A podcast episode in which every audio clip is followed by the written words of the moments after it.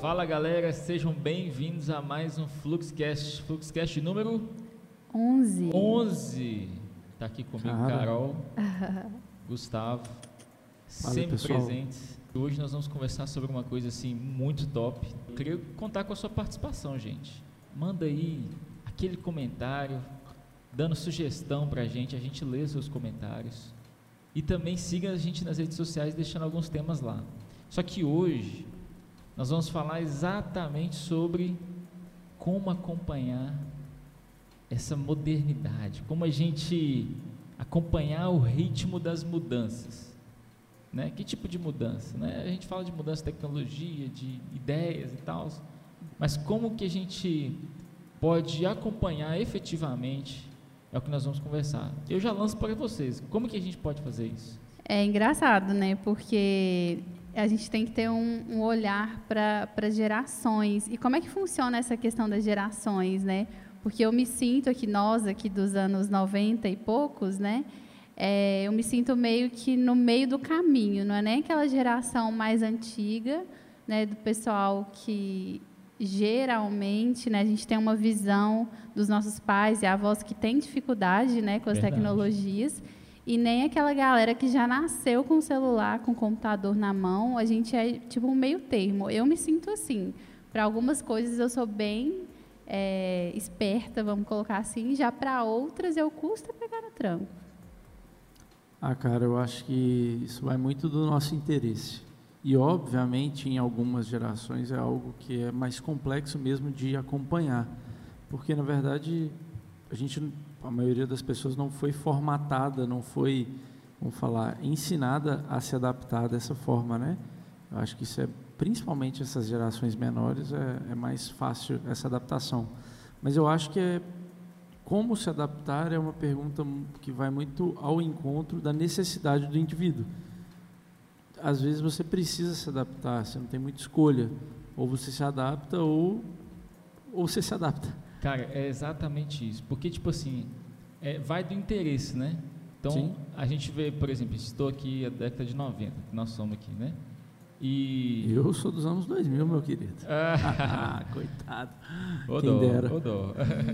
Só que, tipo assim, pensa só. Na época, igual a Carol estava falando início, a gente. Acho que talvez pouca gente aqui vai saber, mas. É, ligar o computador com o pé, né? Aquele O. CPU aqui embaixo, ficava embaixo, né? Não sei Tem que é explicar, Estevão, que às vezes É, as porque pessoas às vezes não sabe, nunca né? nem viu, né? Eu nunca sabe nem é vi isso. E tipo assim, é, é, a gente que agora está com muito notebook, esse negócio todo, a gente, cara, passou, e eu nem lembrava disso. E uma outra parada que em relação à adaptação é, é exatamente o interesse. Porque uma coisa que me atraiu no computador há muito tempo atrás foi um jogo, Aladdin. Disso aí veio a questão de ter que digitar, aprender digitação e tal. Da necessidade a- a- até a, a prática e a necessidade, enfim. Então, assim, é muito interessante, porque a gente pode ter aquela parte de escolher realmente se envolver ou deixar para lá. Isso vai muito da cultura também. A gente não pode ignorar essa parte do verdade. contexto, né? É, de forma geral da pessoa, o contexto familiar. Então, essas coisas contam muito também, se a pessoa vai ter acesso ou não. Que apesar de, né, do mundo globalizado, de, da maioria das pessoas terem acesso à informação, sempre vai ter aquelas pessoas que, independente do motivo, não têm acesso, né? Então, ela acaba não tendo muita escolha. Mas uma outra questão também dessas gerações é se elas são bem definidas ou não, né? Porque eu não sei se existe um padrão já. O que, é que vocês acham? Teoricamente existe, existe isso mesmo, até mesmo para estudos e principalmente a academia usa muito isso, né, para poder fazer esses comparativos Isso. e coisas nesse sentido. Mas assim, existe, só que um fato é que hoje, principalmente, essas divisões de gerações têm sido, é, vamos falar, elas aumentaram porque os tempos entre cada geração têm diminuído. Então, enquanto antigamente talvez você tinha uma geração a cada 10 anos, a cada 15, 20 anos, por exemplo, hoje você tem uma a cada 5, a cada 10, Exatamente ou assim, o tempo diminuiu muito. Por quê? Porque essas gerações geralmente elas eram marcadas principalmente pelo desenvolvimento tecnológico, né? Isso é interessante porque acaba que eu falei assim, eu não sei. Porque tipo assim, tá passando tão rápido que você tem gerações ali que realmente dá para você colocar data começou aqui, começou e terminou aqui. Sim, fato. E hoje você tem uma geração que começa em um ano e tipo assim muda em seis meses, um ano. É. Então tipo assim não dá nem para você datar. E eu acho que é isso que a informação, que a tecnologia tem trazido para nós uma formatação geral. Independente da sua idade, você vai estar dentro de uma formatação. Sim. Né? Porque a gente vai ver que a hipermodernidade, né? baseado no livro que a gente vai mostrar, mas assim, é, é nesse sentido, de, de que pode ter menino de 18 anos que ele não quer aprender nada, se envolver com nada, mas tem um senhor de 60 que sabe tudo de tecnologia, está interagindo no Instagram Sim. e sabe de tudo.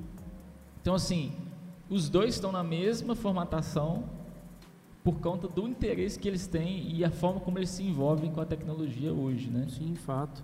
Sim.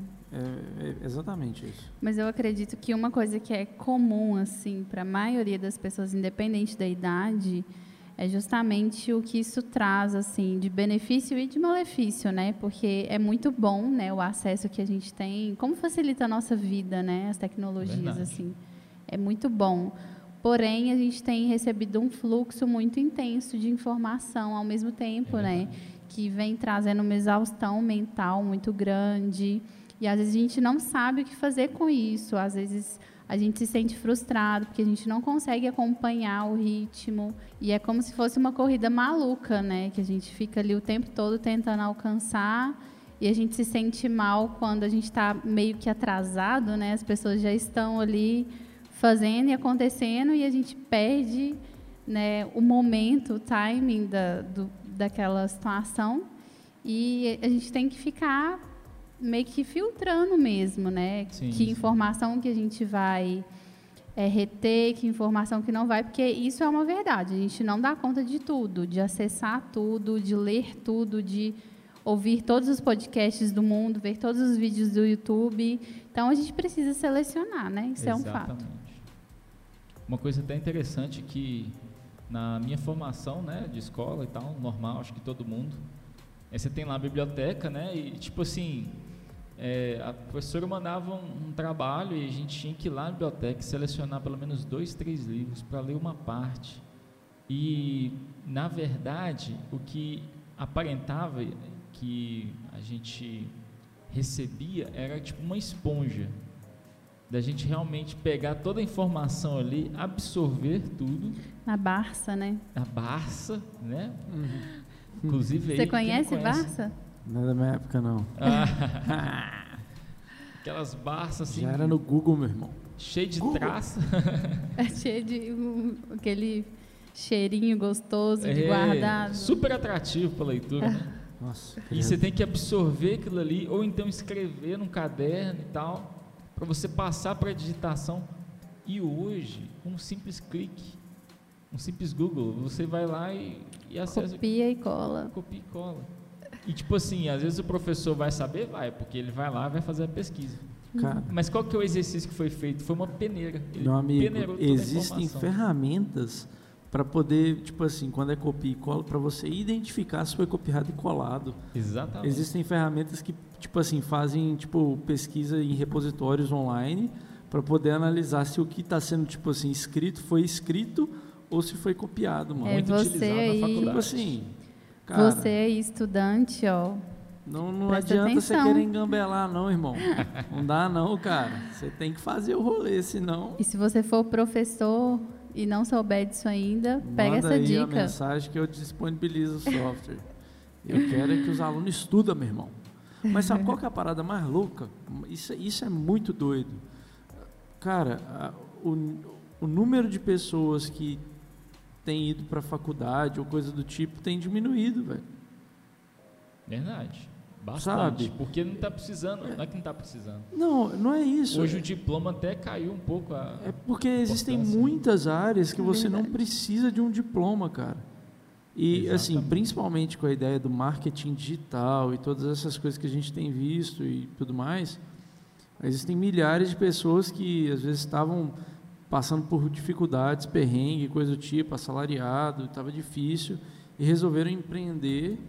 é, por mais que não tenham ficado às vezes milionários e coisas do tipo, às vezes conseguiram ganhar mais e, e hoje tem uma vida melhor do que tinham antes. e, enfim, coisas nesse sentido. A internet pluralizou isso muito, né? Com certeza. Cara, Com é, certeza. a gente estava vendo uma série e eu achei isso bem legal. É, a gente estava assistindo uma série Mad Men e nessa série conta assim uma história de uma agência publicitária, não sei o quê. E aí foi tem um, um londrino que começou a ser tipo foi virou diretor dessa agência. E tem uma frase que ele fala para a esposa dele que ela está sofrendo por ter ido para os Estados Unidos, né, ter deixado a Inglaterra. E ele fala assim, fala, nossa, eu, tipo, eu também estou sofrendo. Tem seis meses que eu estou aqui e até hoje eles não me perguntaram para qual faculdade que eu fui. Tipo assim, Caramba. eles não me perguntaram tipo qual minha formação. E essa essa série, meu irmão, ela é da década tipo de 60, não a série, mas ela se passa A nessa ideia, época. sim. Então, tipo assim, 60, 70.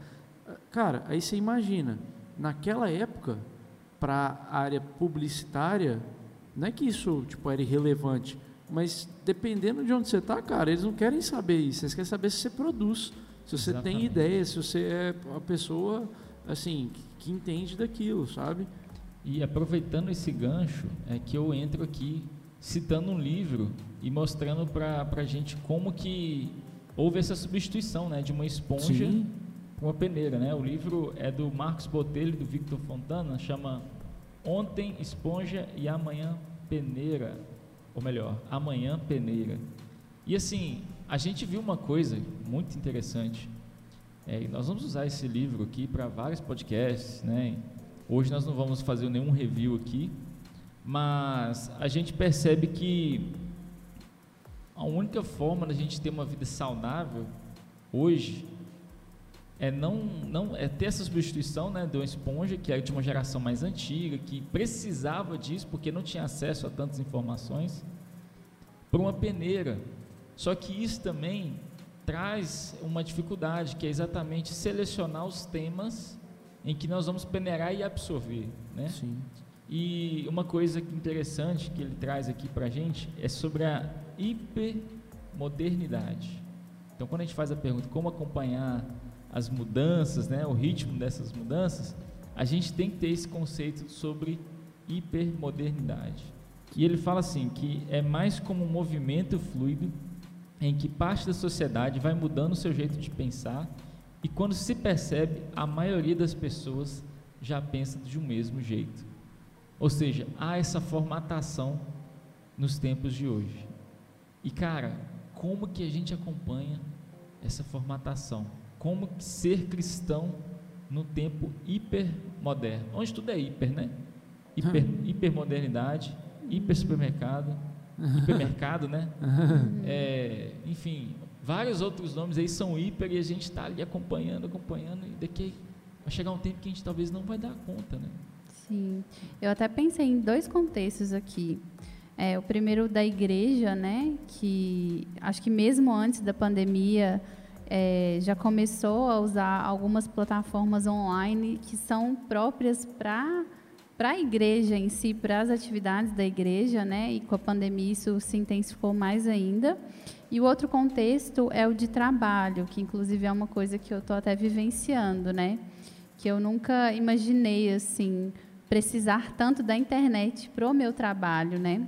Eu já tive a oportunidade antes da pandemia de atender online, mas eu não tinha tanto uma preocupação assim, divulgar meu trabalho e me expor, era uma coisa até inclusive que eu me sentia desconfortável. Sim. E aí eu tenho meu meu assessor aqui, meu mentor aqui do meu lado, graças a Deus, Gustavo que Vives. me deu várias orientações em relação a isso. Então, já tem alguns meses que eu me propus a, a começar a produzir conteúdo né, na internet relacionado ao meu trabalho.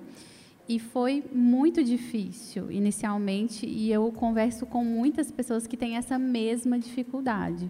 A pessoa se sente afogada de informação e ela sente que ela não dá conta, sabe? Ela não vai conseguir chegar ali, ser objetiva, sem surtar, né? Sem, às vezes, conseguir atender todos os clientes e tudo mais. Então, eu fui desenvolvendo algumas coisas, né? E eu lembrei dessa questão da peneira, por quê? Porque às vezes eu ficava confusa quanto ao que postar e o que não postar, o que, que seria interessante eu dividir com as pessoas, né? E aí eu comecei a usar uma estratégia que eu vi em um livro, que é justamente de você armazenar. Sim. Não na sua cabeça, você vai armazenar em outro lugar, né? Você, sei lá, tem um bloco de notas, tem algum lugar que tudo que você vê, você está lendo um livro, você está ouvindo uma música, você está tipo, consumindo qualquer tipo conteúdo. Sessões, assim, é, você caixas. vai pegar aquilo e você vai guardar. Né? Você não precisa desesperar, falar assim, nossa, eu preciso compartilhar isso agora. Você pega aquilo e você guarda. Então eu tenho o meu repositório, né, de ideias, de inspirações, de textos, é, ou quando eu abro uma caixinha de pergunta e, e peço sugestão, por exemplo, de filmes que eu posso fazer uma análise. Eu não vou pegar aquilo e vou jogar fora. Eu vou tirar um print e eu vou guardar. Eu não preciso fazer tudo naquela semana. Eu vou guardar. Então, sempre que eu preciso produzir algo, ou eu acho que eu estou sem criatividade, eu vou nesse lugar, eu sempre acho alguma coisa que se encaixa na minha realidade naquele momento. Né? Então a gente vai criando estratégias para peneirar essas informações e usar isso a nosso favor, né? principalmente quem trabalha, quem precisa da internet. Exatamente. É, isso é um fato, cara. Fiquei sem palavras. Você me ajudou, muito obrigada. É, não, Dever tipo, cumprido aí, tá vendo? É, não, com certeza. não, mas assim, é porque é, é muito complexo, né? a gente pensar a necessidade da internet hoje, porque a internet é algo muito novo. Internet é novo, cara. Sabe? A gente ainda está aprendendo a usar ela. Tanto que, se você for olhar as legislações em relação à internet, são legislações super recentes. Verdade. Tem poucas e as que tem são recentes. Poucas em relação, estou falando, tipo assim, ao, ao, as legislações que existem, né, de uma forma mais ampla. Então, assim, a internet a gente ainda está aprendendo a, a, usar ela. Tanto... Inclusive no Dilema das Redes fala, né, que, que muita coisa ainda está para ser é. regularizada, limitada. Tem, tem muita coisa que, assim, que se você for analisar bem, é meio antiético, sabe? Tanto que a questão do uso de dados por exemplo, eu tenho uma empresa, eu sou Mark Zuckerberg, por exemplo, tenho o Facebook. É, diariamente, pessoas depositam infinitas informações na minha plataforma e elas depositam ali. É um texto, é um curtir, é um rolar a página, é um parar dois segundos a mais uma foto do que em outra e está colocando informação ali. A troco de eu poder usar a plataforma, qual o benefício que eu tenho com isso? Vai pegar todos os seus dados então, e utilizar, assim, né? É, de certa forma isso é antiético, cara, porque eu não tenho nenhum benefício com isso. O único benefício que eu tenho com isso, teoricamente, depois, é que eles vão me mostrar conteúdos que, que eu gosto mais e eles vão me vender produtos que às vezes eu nem quero comprar, mas porque a propaganda foi muito boa, eu vou comprar. Então, tipo, o benefício, na verdade, é para a empresa e para o próprio Facebook para a pessoa como indivíduo mesmo é, é muito pouco benefício. E por que, que isso existe? Por que, que não existe uma regulação para isso? Hoje já tem essa, vamos falar, isso já não é assim mais, mas por muito tempo foi. Facebook existe há quantos anos?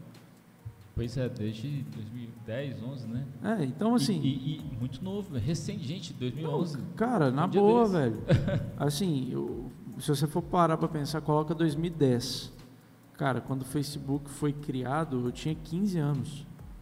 Sabe uma coisa que eu tava assim, pensando? Assim, dando exemplo. Eu não lembro nem como é que era o Orkut mais. Ah, eu lembro. Ah, Até as comunidades mas, que eu meu amor, Você participava. tinha 26 Comunidade. anos quando o Orkut lançou. Os depoimentos que você podia aceitar ou não. Não, exatamente. Isso aí eu lembro, mas eu não lembro como é que era o feed. Tipo assim, Mas não tinha feed. exato.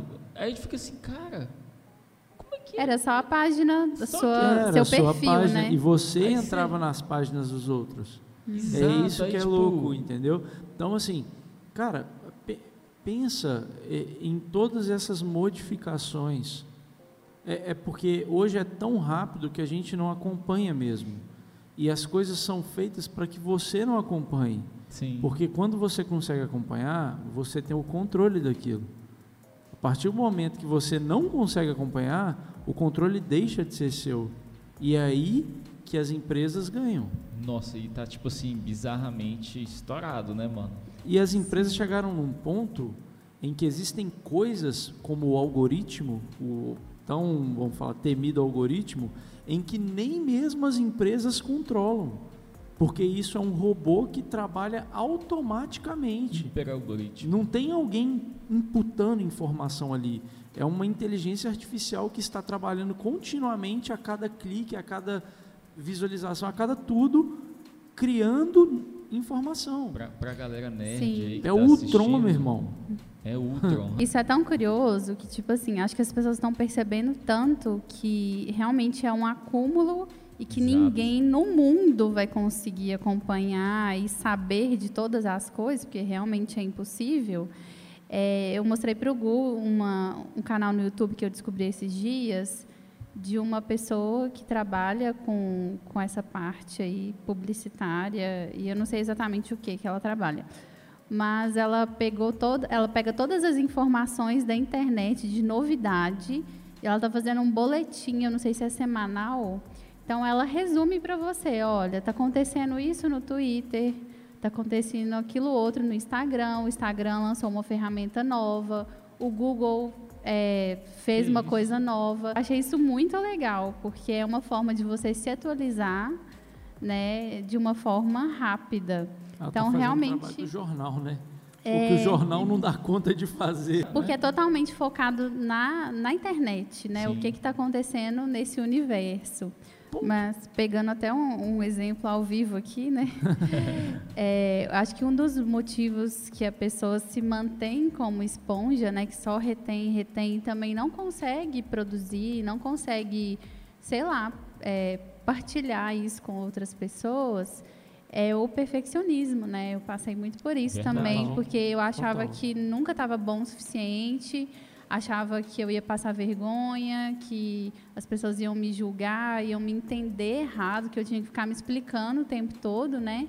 Então eu tinha muito essa trava que me paralisava. Sim. Então, assim, eu comecei a fazer o melhor que eu podia, com o que eu tinha, né? Para poder compartilhar com as pessoas. Inclusive, fui melhorando com o tempo, estou no processo.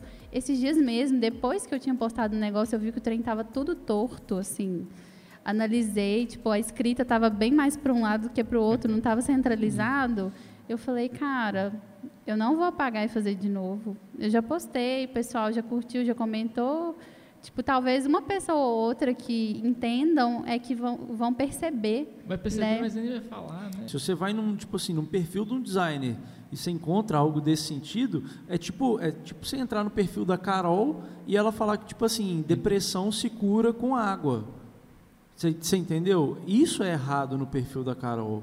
O errado é o conteúdo. O importante é o conteúdo. Tipo assim, a Carol não é designer, cara. Ela não precisa disso. Ela precisa de um jeito de facilitar a forma das pessoas acho- entenderem o que ela está transmitindo. Mas o que, o É que isso. traz essa percepção de medo, etc., é, também tem essa hipersensibilidade. Porque Sim. Na, na, na- na era que a gente está, é a era do cancelamento, né? Então, Total. se a gente errar na área que a gente atua, a principal coisa que pode acontecer é alguém vir lá e começar a cancelar você em comentário, etc.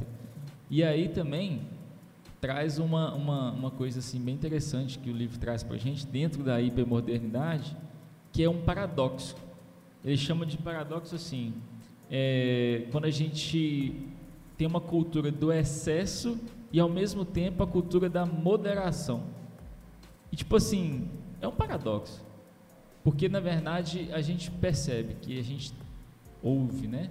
dizer que a gente tem que aproveitar o máximo do dia, se esforçar e tudo mais, aproveitar mesmo, carpedinho, né, vamos dizer assim. Uhum. E né, ao mesmo tempo tem a, a mesma galera assim falando na alta também, olha, tudo com moderação, né? Vamos devagar. É, para você ter uma vida saudável, você precisa fazer isso, um exercício, se alimentar bem. Seja intenso, mas seja moderado. Tipo assim, oi? É, exato. Então, tipo assim, a gente se vê hoje numa situação muito complicada, porém, em que nós temos que aprender exatamente a usar a peneira e sermos práticos nessa vida, né? Filtrar ali realmente o que, que é importante para a nossa vida ou não. Sim, total. Então, assim, é uma coisa até que eu queria, já passando aqui para o final, é que eu pego a frase da MPC, Mocidade para Cristo, que ela diz assim: ao compasso dos tempos, mas ancorado na rocha. E a nossa rocha é Cristo. Amém. A gente pode entender exatamente aqui como está funcionando a cultura, a hipermodernidade, como está rolando tudo, como a gente tem se portado nela, como a gente tem se apresentado e aprendido e evoluído.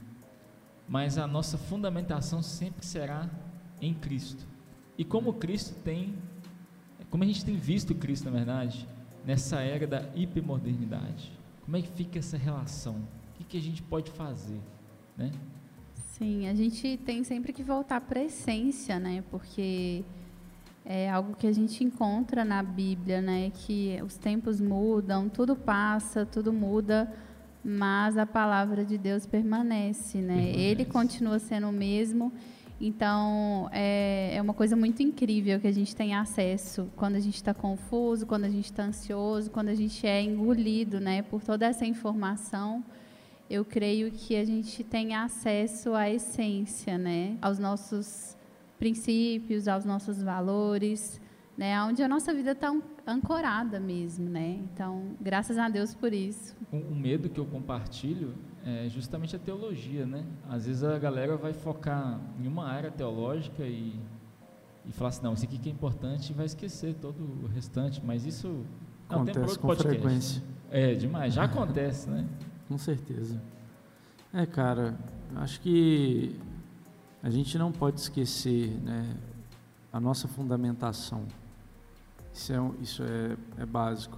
E até mesmo a tecnologia, cara, ela não esquece de onde ela veio. Sabe? Ela evolui, mas ela nunca esqueceu de onde ela veio. E a gente que está utilizando dela está esquecendo.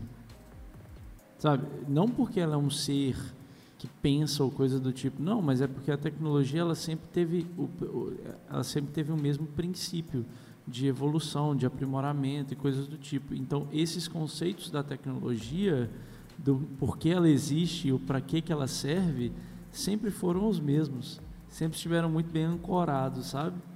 E a gente se perde nesse nessa fluidez da tecnologia.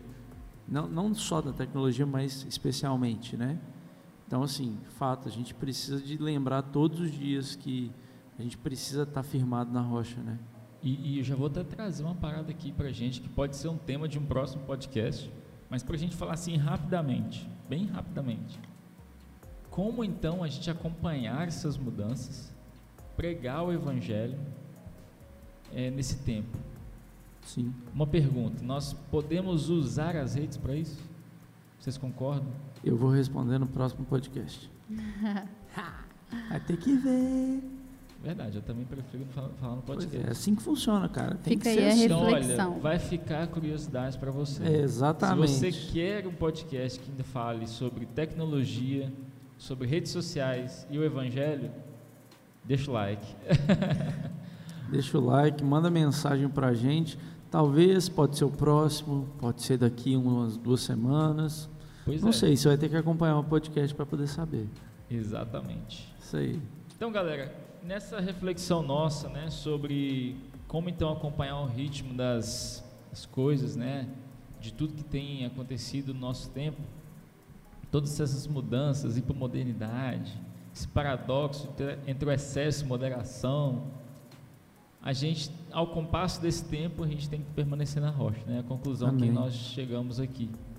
E cada experiência que foi dita aqui, eu acho que complementa e nos ajuda realmente a ter essa sensibilidade com o que está acontecendo e também passar para o nosso próximo uma coisa assim mais leve, mas ao mesmo tempo centrada, é, digamos assim, peneirada, mas voltada exatamente para a informação correta, né? seja ela falando do Evangelho, seja ela falando de qualquer outra informação. Uhum. Então, uma palavra final né, para cada um aqui, vocês que quiserem deixar uma palavra final, fica à vontade. Ah, eu acredito que a gente não precisa estar no extremo nem em outro, né? Eu falo por, por essa experiência que eu tive, né, de ter medo de me expor e de me sentir muito exausta, né, da quantidade de informações. Eu não eu só conseguia reter, não conseguia fazer mais nada com isso. Então, essa habilidade que a gente cria, né, em peneirar as informações e usar aquilo que é interessante de uma forma sábia, né? Então, eu acredito que a gente pode usar a internet de uma forma mais proposital, mais intencional, né? De forma que a gente é, mantenha, né, nossa saúde mental e abençoe outras pessoas também. Amém. Excelente. É, cara, eu tenho uma frase só para falar: siga a Cristo e segue o fluxo. Se você ouvir esse podcast e ouvir essa frase, você vai entender o que eu falei. É verdade. Então, galera, olha, esse foi mais um Fluxcast, né, nosso aqui. Fluxcast. E eu agradeço a sua audiência aí, você que tem escutado a gente pelas plataformas, seja ela Spotify e outras mais, e também aqui pelo YouTube. E nós estamos assim, no período de adaptação, né? Estamos ainda na pandemia, não temos um cenário, estamos organizando tudo. Vai rolar, Mas nós vai temos rolar. certeza que com o tempo certo as coisas vão acontecendo, né? E, Amém. e Deus tem nos abençoado até aqui. Então, que Deus abençoe sua vida, siga Cristo, segue o fluxo.